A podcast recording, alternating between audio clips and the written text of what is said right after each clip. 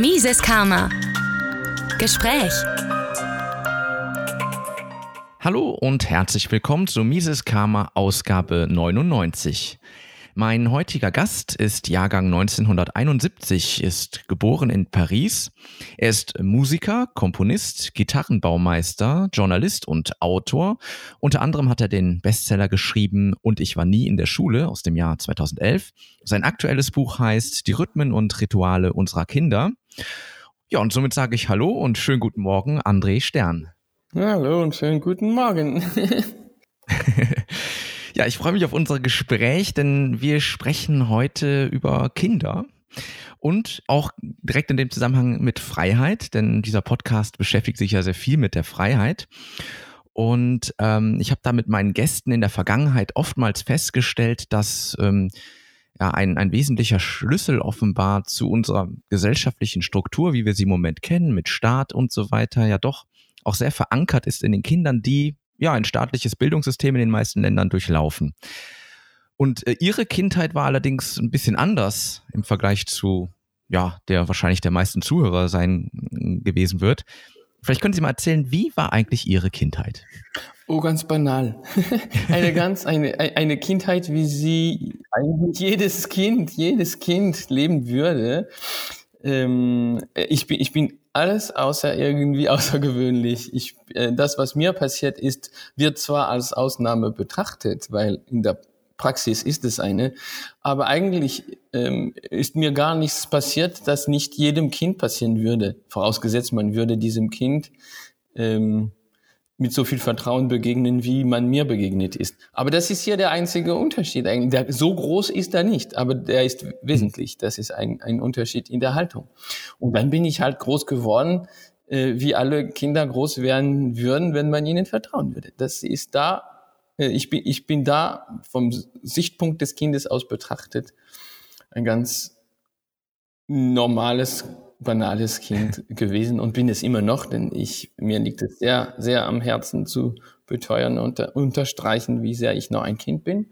Und deshalb äh, erlaube ich mir überhaupt, die Stimmen unserer Kinder transportieren zu wollen. Aber ich habe nicht anders gelernt, als Sie gelernt haben, nämlich die eigene Muttersprache haben Sie äh, auch ohne Unterricht und haben Sie auch zu einem eigenen Zeitpunkt, nach einer eigenen Dynamik, nach einer eigenen Didaktik ähm, gelernt. Und zwar wirklich ohne Unterricht, aber nicht ohne die anderen. Und so ist es mir ergangen mit dem ganzen Rest. Und dabei ist es ja etwas, das wir ganz gut kennen. Also daher äh, nicht sonderlich speziell man würde ja trotzdem sagen, ähm, da ist jetzt jemand, der ist komplett ohne, ohne Schule aufgewachsen. Äh, wie, wie, ja, wie soll er denn, wie soll er denn da fürs Leben vorbereitet sein? Wie soll er denn lesen und schreiben lernen? Aber offensichtlich, ich habe es ja eben aufgezählt, was sie alles beruflich machen. Sie machen ja sehr viel sogar. Ähm, ist das ein, ein, eine Denkweise, die irgendwie so verankert ist, aber die, die, die, die Sorge ist eigentlich unberechtigt, wie man sich, wie man sieht. Keiner Realität entspricht. Ja die, kein, keiner Realität entspricht. Aber das wissen wir ja. Und wenn wir es nicht wissen, da haben wir mindestens irgendeine Sehnsucht danach. Also das ist ja und und all diese Geschichten, die wir so bewundern von all diesen Menschen, die so große äh, äh, Vorbilder sind für uns, äh, das sind immer Geschichten von Menschen, die mehr oder weniger eben auch das erlebt oder das bewiesen haben, dass äh, die Schule nicht ein Monopol besitzt äh, der, der Vorbereitung fürs Leben und auch nicht, und es ist auch eigenartig, dass sie lesen und schreiben und nicht rechnen ernannt haben, aber äh, genannt haben, aber doch sind das die drei Hauptfragen, die immer wieder gestellt werden, nicht wahr? Wie, wie, wie, wie, wie bin ich zu Lesen, Schreiben und Rechnen gekommen. Bis jetzt hat noch niemand gefragt, wie ich äh, kochen, tanzen und und und ich weiß nicht Gitarren bauen, kochen, tanzen, singen gelernt ja. habe. Ja. ja, ja, oder derlei. Es war also aus irgendeinem Grund haben wir Lesen, Schreiben und, und Rechnen auf, auf eine Art Podest oder Altar gestellt und denken, das sind die, die hauptsächlichsten Fächer und Themen. Dabei stimmt es erstens nicht und äh, zweitens ist es sehr spannend festzustellen, dass es genau die drei Dinge sind, die Kinder nicht nicht lernen können. Also sie, sie sind so sehr umgeben davon, dass es unmöglich ist, als Kind dem zu entgehen. Also gerade die drei Fächer sind diejenigen, die man nicht, nicht lernen kann als Kind. Es sei denn, man macht eine Trauma, traumaartige Begegnung mit diesen Fächern, was ja vielen passiert was mit Mathe ganz besonders spektakulär ist, da inzwischen die Wissenschaft bewiesen hat, dass unser Gehirn erst mit ungefähr zehn bereit ist für Mathematik. Das heißt, jede ähm, Begegnung mit Mathe, die vorher stattfindet, ist wie wenn Sie einem Katzenbaby, das noch geschlossene Augen hat, erklären würden, äh, ich meine die Farbtheorie zum Beispiel, also mit einem Werkzeug, das doch dazu nicht bereit ist, dann entsteht ja nur noch ein Trauma logischerweise. Und ähm, aber eben eigenartig, nicht wahr, dass wir eben immer Lesen, Schreiben, Rechnen nennen, ja. obwohl das erstens nicht die Garantie ist, dass man vorbereitet ist für das Leben und zweitens genau das ist, was alle Kinder ohne weiteres sowieso lernen würden. Ja, ich sehe das auch äh, an, an, an unserer Tochter, die ist halt im Kindergartenalter und sie hat aber Interesse zum Beispiel auch an Zahlen, ja, und sie kann dann halt schon multiplizieren und so, also schon Dinge einfach, weil sie daran so ein Interesse hat und sich irgendwie für Zahlen begeistern kann, ja, und äh, es hat natürlich noch keinen Tag Schule gesehen, aber ist trotzdem schon in der Lage, damit Zahlen irgendwie was anzufangen. Also es ist ja offensichtlich äh, so, dass es einfach eine eigene Motivation ist der Kinder. Ja, und es gibt gar keinen Grund, dass das aufhört.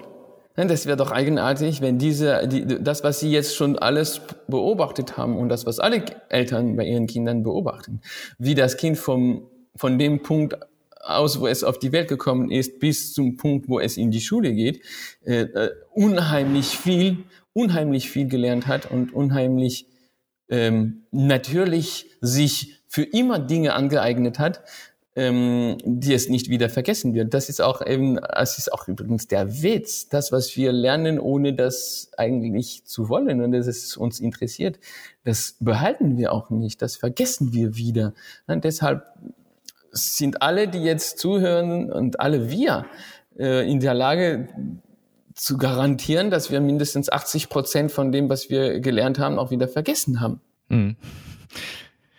Ja, das ist ja auch so in der Schule. Ich meine, man lernt ja hauptsächlich für die Noten, ja, um dann, was ich, um einen Test zu bestehen, eine Klausur zu bestehen.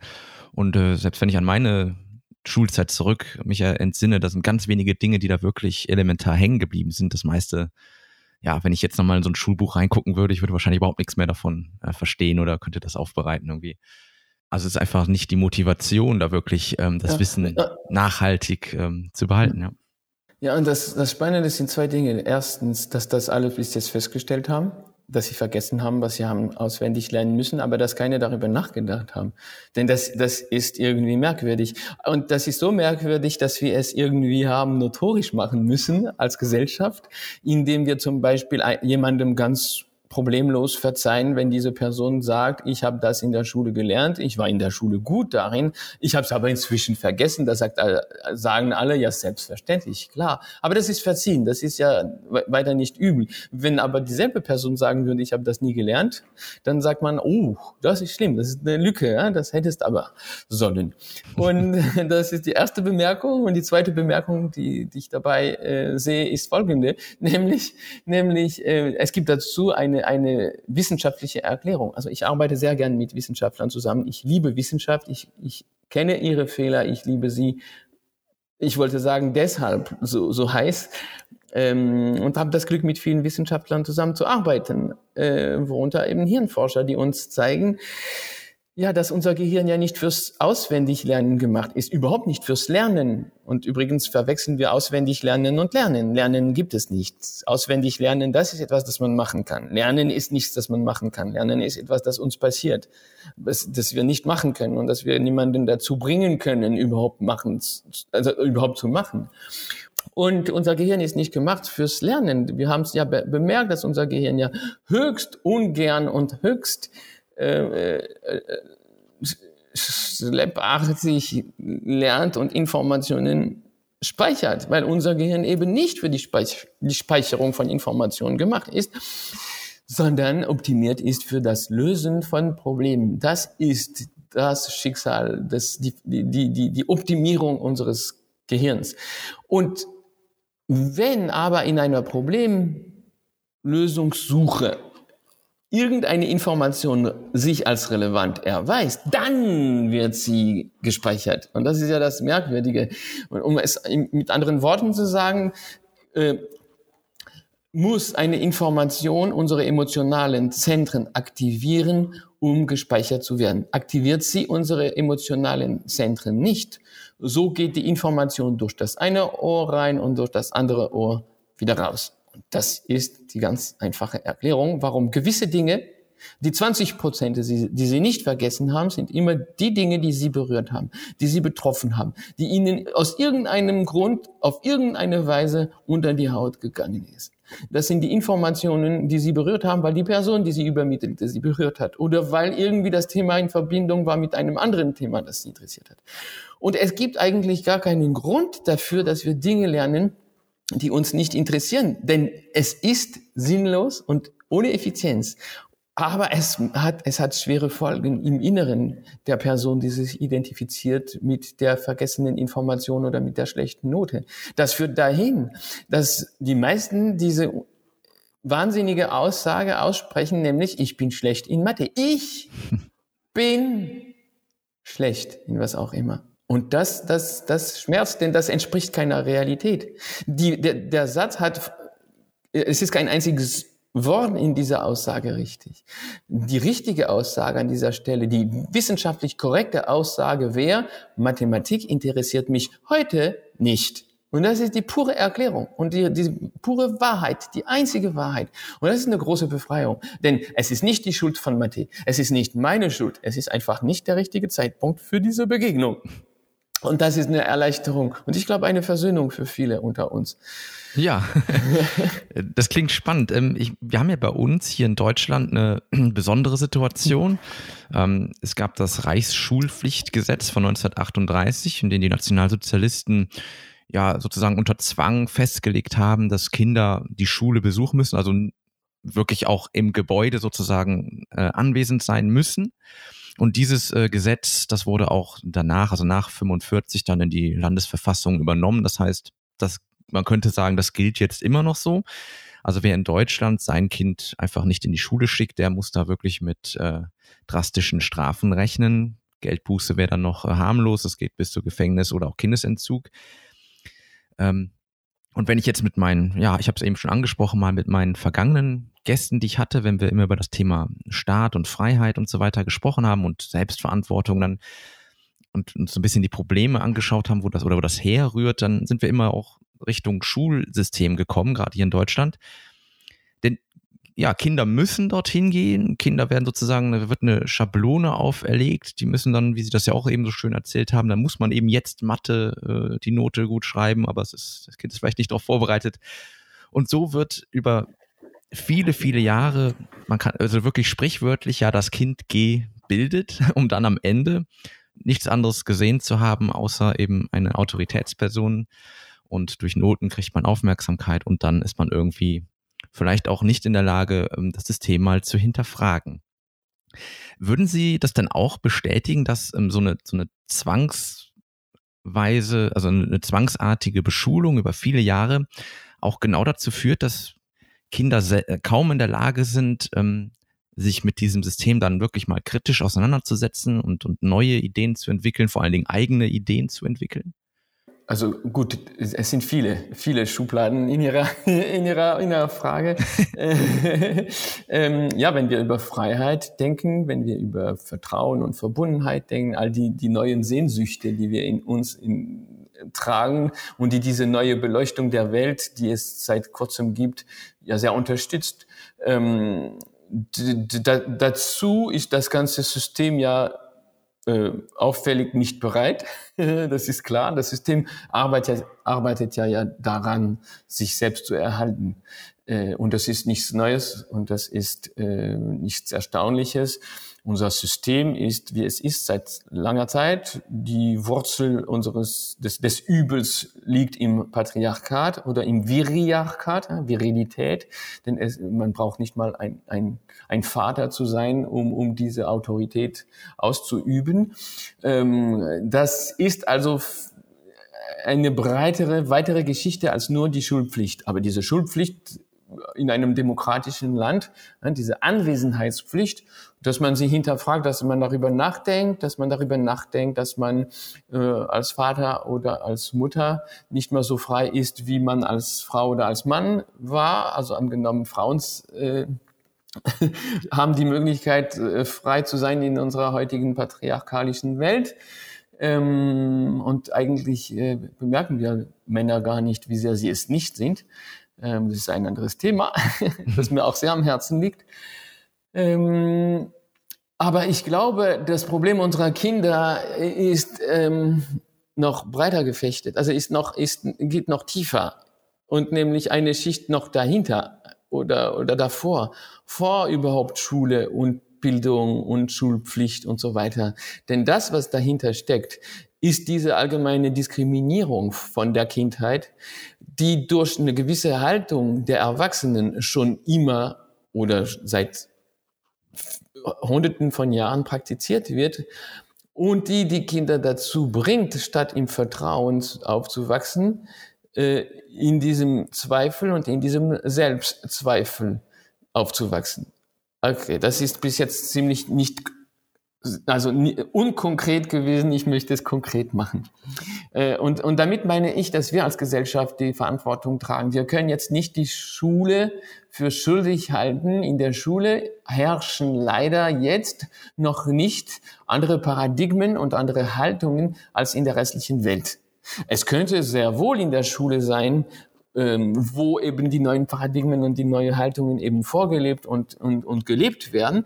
Es gibt viele Menschen, die sich bemühen, das zu versuchen und das ist sehr zu begrüßen, denn dann könnten wir innerhalb einer Generation durch eine neue Haltung unseren Kindern gegenüber die ganze Welt verändern und diese Möglichkeit, die hatten wir, glaube ich, in der Geschichte noch nicht, innerhalb einer Generation alles zu verändern. Um es aber trotzdem kurz und ganz konkret zu machen, Sie müssen sich vorstellen, wie früh das anfängt, diese Haltung, diese, dieser Misstrauensantrag an die Kindheit, wie, wie früh das anfängt. Das fängt an zum Beispiel mit einer gewissen Frage, die man äh, jungen Eltern stellt, nämlich ob das Kind durchschläft.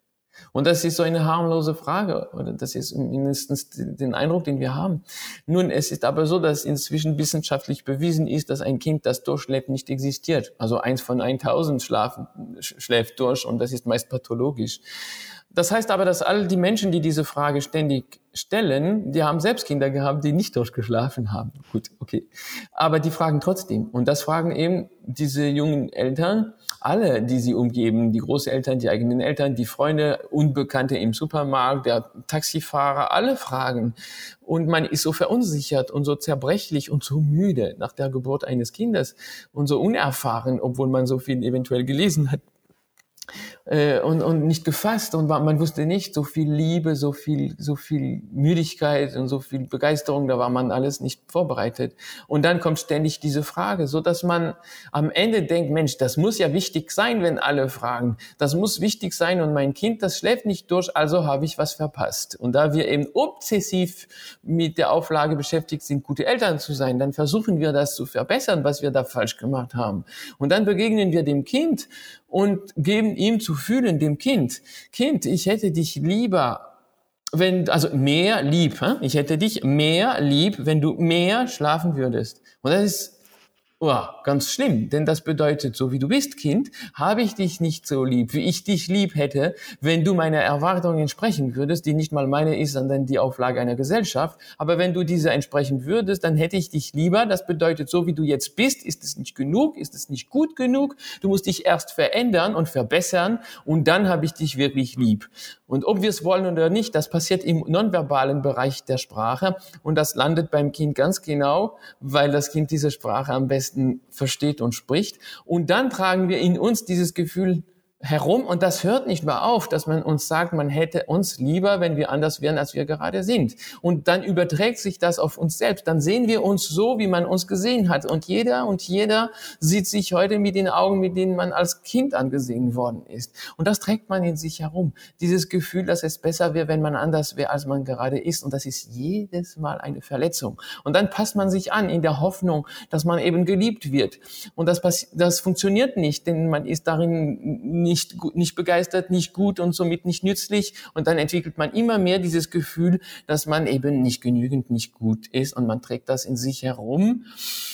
Und, und man sagt von sich selbst das, was die anderen damals gesagt haben. Warum das Kind das macht, kann man auch erklären, ist ganz spannend und, und auch ganz leicht zu erklären. Aber es ist so, dass wir am Ende eben ständig ständig uns dafür entschuldigen, was wir alles oder um Entschuldigung bitten für das, was wir nicht gemacht haben oder gemacht haben oder wie wir sind oder wie wir nicht sind oder wie wir uns nicht verbessert haben, immer noch nicht und so weiter und so fort. Und das Schlimme dabei, das, das Schreckliche dabei ist, dass das verletzte Kind, das dadurch entstanden ist und in uns allen lebt, das verletzte Kind, das wollte nur das eine hören und eben nicht dieses Ich habe dich lieber, aber ich hätte dich lieber. Mhm. Wenn du denn das ist ja keine bedingungslose Liebe. Und bedingungslose Liebe gibt es nur mit bedingungslosem Vertrauen. Und bedingungsloses Vertrauen kann man nur äußern mit, der, mit dieser Aussage, nämlich, ich hab dich lieb, weil du so bist, wie du bist. Ich hab dich lieb, weil du so bist, wie du bist. Und das ist unsere Hauptsehnsucht im Leben. Und sagen wir es einem Kind, sind wir plötzlich in einer neuen Haltung allen Kindern gegenüber, inbegriffen dem verletzten Kind, den man, das man in sich selbst trägt und das das wahrscheinlich zum allerersten Mal hört. Und dieses Ich hab dich lieb, weil du so bist, wie du bist.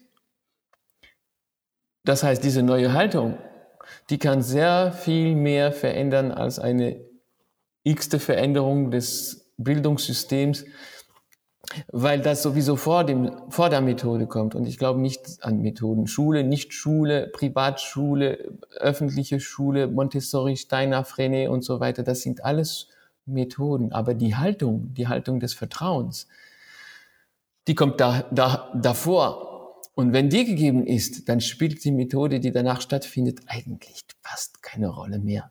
Ja.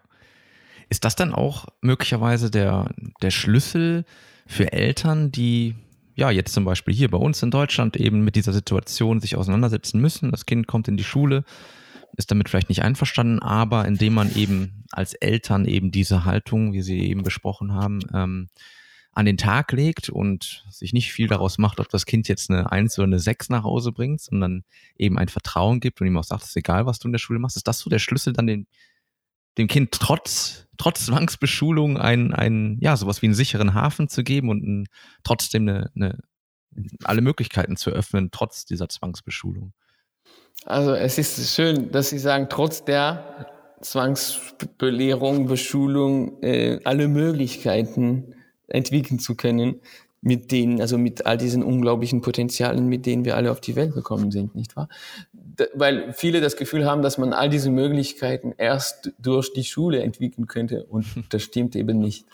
Ähm, und das ist nochmals keine Anschuldigung, ne? aber das, das, das stimmt nicht. Die Welt ist viel, viel bunter und viel breiter, als je eine Schule das anbieten können wird, aber das ist kein Problem.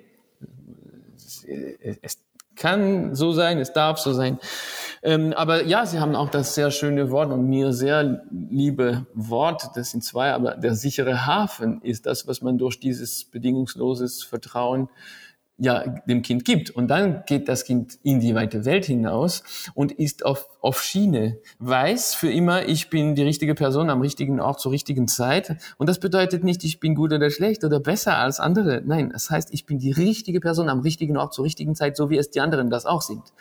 Und dann hat auch das Kind dieses angeborene Gefühl nicht mehr verloren, nämlich das Gefühl, dass ich gehe in die Welt hinein, weil ich einen sicheren Hafen ha habe und dass man aus dem sicheren Hafen am dann, dann eben ausgestattet ist, um in die weite Welt hinauszugehen. Ich gehe in die weite Welt hinaus und die Welt verändert mich, so wie ich die Welt verändere. Und das ist der Schlüsselpunkt. Das ist auch eine unserer Grundsehnsüchte. Und leider ist das nicht sehr oft präsent in unserem Leben, weil wir immer äh, eher das Gefühl haben, egal was ich tue, es ändert sich gar nichts. Ich bin viel zu klein, um etwas am ganz großen System zu verändern. Und das, so, so denken die Kinder nicht. Und wenn sie den sicheren Hafen des äh, bedingungslosen Vertrauens haben, dann verlieren sie dieses angeborene Gefühl nicht, dass sie, dass, dass sie die Welt verändert und sie die Welt verändern. Und ähm, ja, das ist ein Schlüssel. Ja, das kann äh, uns entspannen, denn wir wissen, das meiste hängt von der Haltung ab und nicht von der Methode, also nicht von der Schulpflicht oder Schulart oder Schulform äh, oder Nicht-Schulform, die man wählt. Ich glaube, wir wollen alle gute Eltern sein. Das ist das, was uns hier alle kennzeichnet. Und das ist auch unser größtes Problem, denn wir denken, dass wir da etwas machen müssen. Und das stimmt nicht. Je weniger wir machen, umso bessere Eltern sind wir. Aber das ist nicht, das wird uns nicht so verkauft. Und was wir alle wollen, wir wollen zwei Dinge, die ähnlich sind. Wir wollen, und das hat mir ein, ein guter Freund äh, kürzlich gefragt, das hat mich sehr lange beschäftigt, diese so legitime Frage, wie kann ich sicher sein, dass meine Kinder eines Tages eben ordentliche Menschen werden. Und das ist dieselbe Frage, die wir uns alle eigentlich stellen. Und das ist auch, ähm, das ist unser Wunsch, dass eines Tages unsere Kinder glückliche Erwachsene sind. Und das Ding ist, dass wir so sehr wollen, dass sie eines Tages glückliche Erwachsene sind, ne, dass wir bereit sind, ihre Kindheit dafür zu opfern. Und wir wollen so sehr, dass sie eines Tages glückliche Erwachsene sind. Und wir sind so erpicht, das für sie zu erreichen, dass wir es, dass wir das Grundsätzliche ver, vergessen, nämlich wir vergessen ihnen heute vorzuleben, was glückliche Erwachsene sind. wenn wir es ihnen nicht vorleben, werden sie keine Vorbilder haben, um glückliche, erfüllte, begeisterte, vertrauensvolle Erwachsene zu sein, wenn wir es ihnen nicht vorleben. Wir sind ihre primären Referenzpersonen. Und es gibt natürlich keine Garantie, dass die Kinder ordentliche Menschen werden. Dazu wird es nie eine Garantie geben, aber es gibt zwei Gewissheiten, die wir haben können. Zwei. Die eine ist, unsere Kinder wären so, wie wir sie sehen. Das ist unglaublich stark. Das ist ein kurzer Satz, der so viel Inhalt besitzt. Denn schauen Sie, die Kinder, die wollen so sehr wie wir sein, die wollen so sehr mit uns sein, die sind uns gegenüber so loyal, dass sie über diesen äh, Burgrahmen bereit sind zu schwimmen, den wir gebaut haben zwischen Kindheit und Erwachsenenalter. Und sie kommen dann auf unser auf unserer Seite, von unserem Ufer aus betrachten sie sich dann selbst und denken, wie wir über sich selbst, um wie wir zu sein. Und deshalb werden unsere Kinder so, wie wir sie sehen. Sehen wir sie als unfertige, erziehungsbedürftige ähm, äh, Objekte von Erziehungsmaßnahmen, so werden sie das. Und sehen sie, sehen wir sie für das, was sie sind, nämlich für Riesen der Potenziale. Für diejenigen, die noch alles werden können und alles lernen können, was der Mensch werden und lernen kann, das, was sie sind, weil die genetischen Programme nicht wussten, wo und wann wir auf die Welt kommen und uns ausgestattet haben mit allen menschlichen Potenzialen, damit wir alles werden können, damit wir uns jeder Umgebung, die nicht vorauszusehen ist, anpassen können. Das heißt, wenn wir die Kinder so sehen, wie sie sind, nämlich als Riesen der Potenziale, dann werden sie das auch. Und die zweite Aussage ist ebenso stark und das ist, unsere Kinder werden so, wie sie uns sehen. Was leben wir ihnen vor? Wir sind die Vorbilder der Kinder dieser Welt. Ja. Mhm. Spannend. Ja, jetzt haben wir ja in der Corona-Situation seit einigen Monaten ja auch ganz neue äh, Situation, was die Schule anbelangt. Die Kinder müssen auf einmal zu Hause bleiben, weil die Schule geschlossen ist. Und da ergeben sich ja auch auf einmal ganz neue Perspektiven möglicherweise für Eltern, die dann sehen, ach, jetzt ist mein Kind nicht in der Schule und trotzdem ist es jetzt kein Schwerverbrecher geworden oder es lernt trotzdem Dinge und äh, vielleicht auch auf eine ganz andere Art und Weise. Äh, glauben Sie, dass so so eine ähm, ja so eine Änderung, so eine plötzliche Änderung der Situation, wie wir sie eben jetzt erleben, auch vielleicht so ein ja, so ein Schlüsselmoment sein kann, um eine Erkenntnis zu erlangen, dass, ähm, dass es eben auch anders gehen kann? Unbedingt. Also ich ganz gewiss, das habe ich festgestellt. Also dass, dass, dass die Eltern sehr überrascht waren, äh, dass nicht das entstanden ist, was sie befürchtet hatten, äh, war sehr spektakulär. Also Eltern, weil man es ihnen immer gesagt hatte, dass dies und jenes entstehen würde, dass freie Kinder zu Chaos führen, dass Kinder keine äh, Selbstdisziplin, überhaupt keine Disziplin kennen würden und auch nicht entwickeln würden, wenn man es ihnen nicht beibringen würde, dass die Kinder ähm, nichts lernen würden und nur noch äh, von den Videogames äh, sitzen würden und so weiter. Das alles hat eben nicht stattgefunden. Und auf jeden Fall nicht, äh, nicht hauptsächlich oder nur bei wenigen Kindern. Und die meisten Eltern waren so erstaunt, dass man eigentlich so viel Verantwortung Kindern äh, übergeben kann, dass man, ähm, dass plötzlich dann statt Chaos etwas entstanden ist, das sie nicht erwartet hatten, nämlich es sind Rhythmen und Rituale sichtbar geworden, die bis jetzt nicht existierten konnte, weil man ja eben ge ja ge gedrückt und gepusht war von künstlichen oder mindestens extrinsischen Rhythmen und Ritualen. Und plötzlich sind die, die ganz eigenen, die familiären, die gesellschaftlichen, ähm, wobei die gesellschaftlichen Rituale, die sind alle auf dem Kopf. Aber die familiären und die eigenen, die sind plötzlich, plötzlich erschienen und haben ziemlich alle überrascht. Das ist auch einer der Gründe, warum ich dieses Buch geschrieben habe über die Rhythmen und Rituale. Ich war damit schon beschäftigt, aber ich hatte die, die Brisanz des Themas noch gar nicht eigentlich überblickt, bis ich all diese Rückmeldungen erhalten habe von Eltern, die gesagt haben, Mensch, Mensch, wir haben nicht erwartet, dass man so viel Vertrauen haben kann und dass kein Chaos entsteht und dass dann so viel Rhythmen und Rituale dann eine Struktur bilden, die ganz natürlich, die ganz organisch ist und so effizient und die mit Autorität und die mit ähm, Durchsetzen von Regeln und so weiter gar nichts mehr zu tun hat. Ja, ich glaube, diese Krise, äh, es, es, äh, es wird wenige, aber einige sehr positive Folgen dieser Krise geben.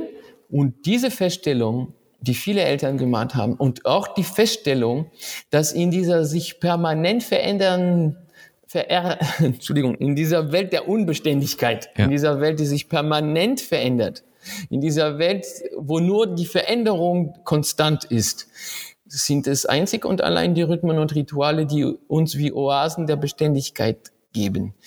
Und wenn wir das gesehen haben, sind wir irgendwie von so vielem befreit, so dass ich glaube, dass das ja sehr positive Nebenwirkungen oder Folgen dieser Corona-Krise sein werden. Und was die Möglichkeit, Kindern zu vertrauen anbelangt, ist diese Krise ganz gewiss ein wichtiger Schritt in eine neue Richtung. Sie haben ja den Untertitel Ihres aktuellen Buchs äh, mit, der heißt ähm, Vom Reichtum, der von innen kommt. Vielleicht können Sie mal auf diesen Reichtum, den Sie da genau meinen, ein bisschen näher drauf eingehen nochmal die, die, ja, das ist all diese Landschaft, der, der, der Reichtum, der von ihnen kommt, ist diese Landschaft, die wir alle in uns tragen. Nämlich von all den Dingen, die uns begeistern. Und, und wenn uns die, die, die Dinge begeistern, dann, dann, dann wachsen uns Flügel, dann sind wir in der Lage, Berge zu versetzen. Äh, wenn wir begeistert sind, wenn uns etwas begeistert, dann äh, werden wir wieder wie die Kinder oder wie die Kinder nie aufhören sollten zu sein, nämlich ähm, wir finden wieder in uns unheimliche Ressourcen und eine unheimliche Stärke. Kinder, die begeistert sind, haben eine Ausdauer. Ich habe gestern erlebt, wir haben hier ein, ein Swimmingpool und also auf jeden Fall mehr Wasser, als mein jüngster Sohn groß ist.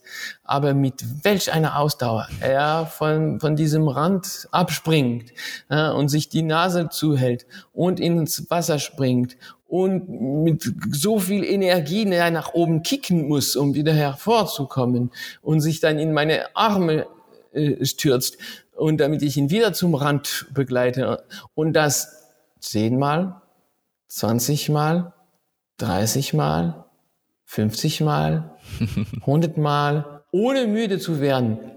Oder, ja, er strengt sich an, aber er empfindet keine Mühe. Das ist ja der, der große Unterschied. Er, er strengt sich unheimlich an. Ich bin sicher, heute Morgen ist er voller Muskelkater. Das ist er ja. Das ist eine unheimliche Leistung. Und diese unglaubliche Fähigkeit, die die Kinder haben, über sich selbst hinauszuwachsen, über die eigenen Grenzen hinauszuwachsen, diese unglaubliche Ausdauer, diese Konzentrationsfähigkeit, diese Fähigkeit aufzusaugen, was die Welt alles bringt. Das alles wird durch unsere Begeisterung in uns wieder wach. Das sind die feinsten und spektakulärsten Qualitäten des Menschen. Und Begeisterung weckt sie wieder auf. Und die Rhythmen und Rituale geben ihnen eine Fläche, wo sie blüh aufblühen können. Das ist klar. Und dieser, die, diese, diese unglaubliche Ressourcen und Qualitäten, die wir uns alle alle in uns haben, wie diese innere Landschaft, die wir immer da haben, die wir nicht kreieren, aber auch nicht äh, äh, vernichten können, denn das ist in uns. Und das ist der, das ist der Reichtum, der von ihnen kommt. Und, und dann, dann gibt es all der, den Schmerzen nicht mehr, den wir empfinden, wenn wir Dinge machen müssen, die von außen uns auferlegt werden, die über uns gestülpt werden. Eine Weltordnung, eine Bildung, Werte, die nicht unsere sind, äh, den Glauben, dass Mathe schreiben und lesen die wichtigsten Fächer sind, wo man eben lieber Fenster putzen würde und so weiter. Ähm, und, und, und, und meine Einladung hier ist es durch ein ganz klein wenig Vertrauen, diese unheimlichen Qualitäten, dieser, diesen Reichtum, diese, diese Ressourcen einzuladen. Sehr schön. Das heißt, ich nehme auf jeden Fall mit, wir brauchen wieder mehr Freiraum für die Begeisterung. Und ähm, was ich auch gerne noch kurz ansprechen möchte, ähm, da habe ich Sie auch oft drüber sprechen hören, dass auch das Spielen ja ein ganz elementares äh, Element ist, um, was ja was was sozusagen auch mit der Begeisterung einhergeht. Vielleicht können Sie auch noch mal ganz kurz darauf eingehen, wie wichtig eigentlich das Spielen für die Kinder ist. Spielen ist für die Kinder die sinnvollste Tätigkeit, die es je gegeben hat und je geben wird. Ähm, wir sprachen vorher von diesen emotionalen Zentren, die aktiviert oder nicht aktiviert sind und äh, dass wir dann erst eine Information speichern können, wenn sie aktiviert sind. Und es gibt leider keine extrinsische Methode, um diese emotionalen Zentren zu aktivieren. Sie können das nicht erzwingen. Es gibt keine Chemie, es gibt keinen Knopf, worauf man drücken könnte. Es gibt kein, keine Praxis, keine Methode eben, die man anwenden könnte, um diese emotionalen Zentren zu aktivieren. Es gibt aber eine einzige Tätigkeit, die automatisch und von selbst und organisch und intrinsisch diese emotionalen Zentren aktiviert und für die ganze Dauer dieser Tätigkeit auch aktiviert belässt. Und das ist das Spielen.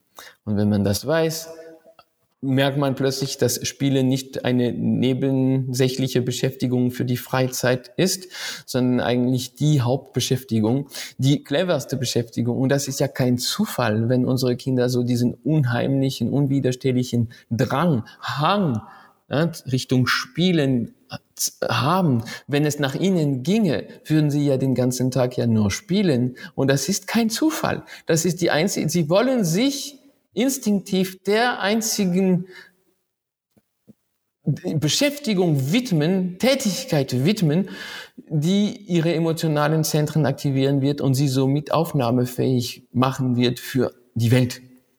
Und ja, Spielen ist grundlegend. Ich habe dem Spielen ein ganzes Buch gewidmet.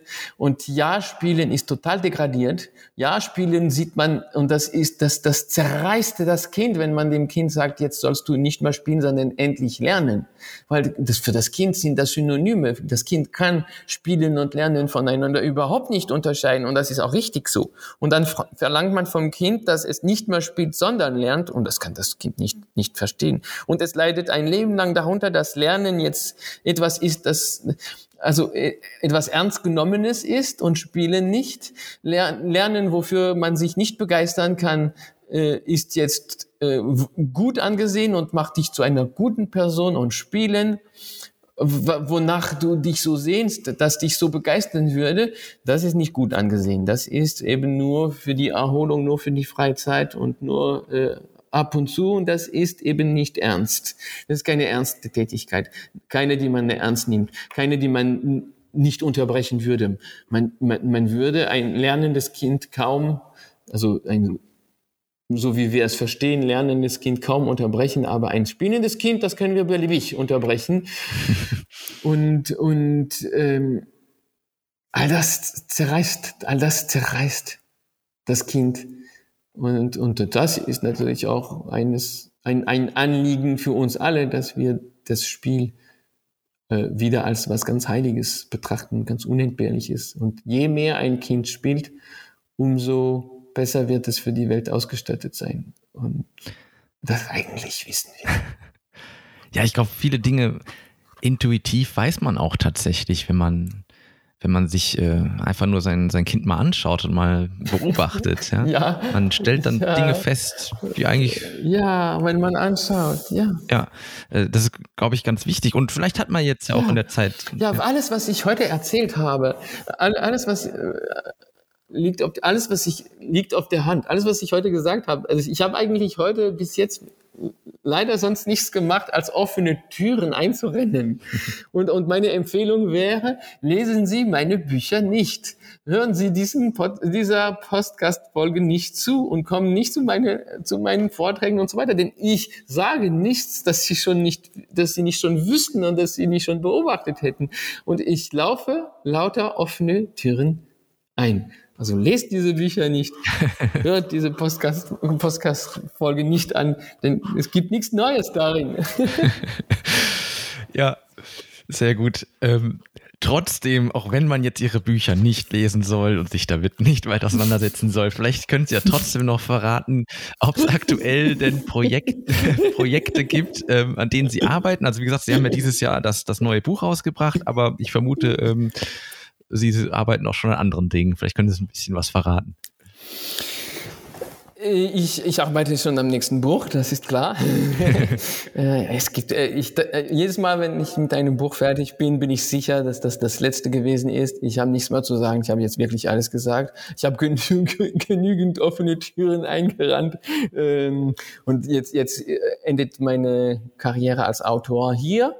Ähm, und äh, jedes Mal, wo ich diese Aussage wage, kommt schon das nächste Thema und klopft an der Tür. Und da bin ich immer sehr dankbar für die Themen, dass sie sich so spontan melden. Ähm, es ist wiederum alles kein persönliches Verdienst. Es, es, ist eine Landschaft, die ich vor Augen habe und die ich nur zu beschreiben brauche.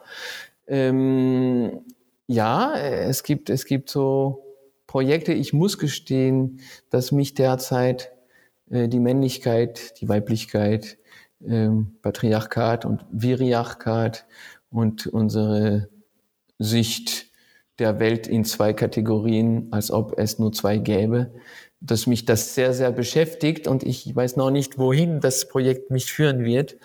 Aber ich weiß schon, was ich dadurch alles haben neu beleuchten können. Ich bin ein totaler Anfänger darin und zwar deshalb, weil ich von woanders komme. Ähm, aber trotzdem dort lande, nämlich bei dieser Feststellung, Mensch, was haben wir unserer Welt angetan durch dieses System?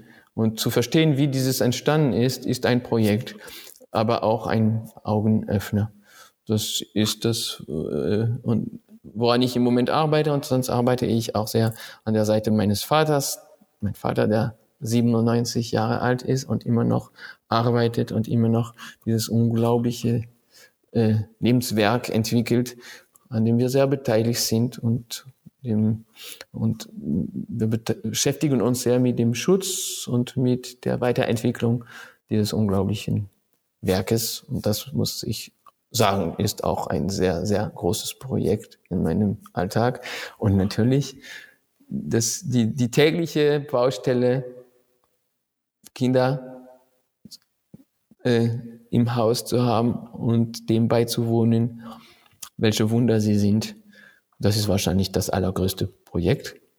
Die Familie, das Ehepaar, was wir sind, die Familie, die wir bilden.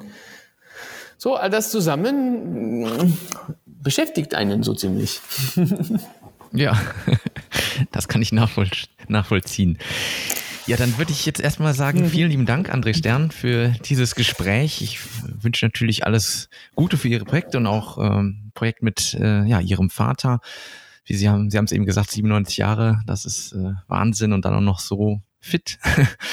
ähm, da wünsche ich Ihnen alles Gute für und ähm, auch ja, wer Ihre Bücher nicht kaufen möchte, der würde ich sagen, besucht einfach mal Ihre Webseite andrestern.com. Da habe ich gesehen, da gibt es sehr viel zu entdecken. Ähm, sicherlich spannend für alle Zuhörer, die äh, gerne mehr erfahren wollen. Und äh, in diesem Sinne nochmal vielen Dank. Ich halte auf jeden Fall fest, wir brauchen mehr Begeisterung für die Kinder, wir brauchen mehr äh, Spielraum für die Kinder und wir müssen vor allen Dingen auch zuschauen, was sie da machen. Also vielen lieben Dank und ähm, auch an dieser Stelle vielen Dank an alle Zuhörer. Ich hoffe, die Ausgabe hat gefallen. Sie war mal ein bisschen was anderes, wenig mit Ökonomie zu tun gehabt, aber ich glaube, das war ein ganz spannendes Thema. Und insofern freue ich mich auch hier über, ja, wenn Sie die Ausgabe teilen oder am liebsten noch eine Bewertung hinterlassen, zum Beispiel bei Apple Podcasts. In diesem Sinne verabschiede ich mich bis zum nächsten Mal. Tschüss. Mises Karma, der freiheitliche Podcast. Auf Spotify, Deezer, iTunes und YouTube sowie unter miseskarma.de.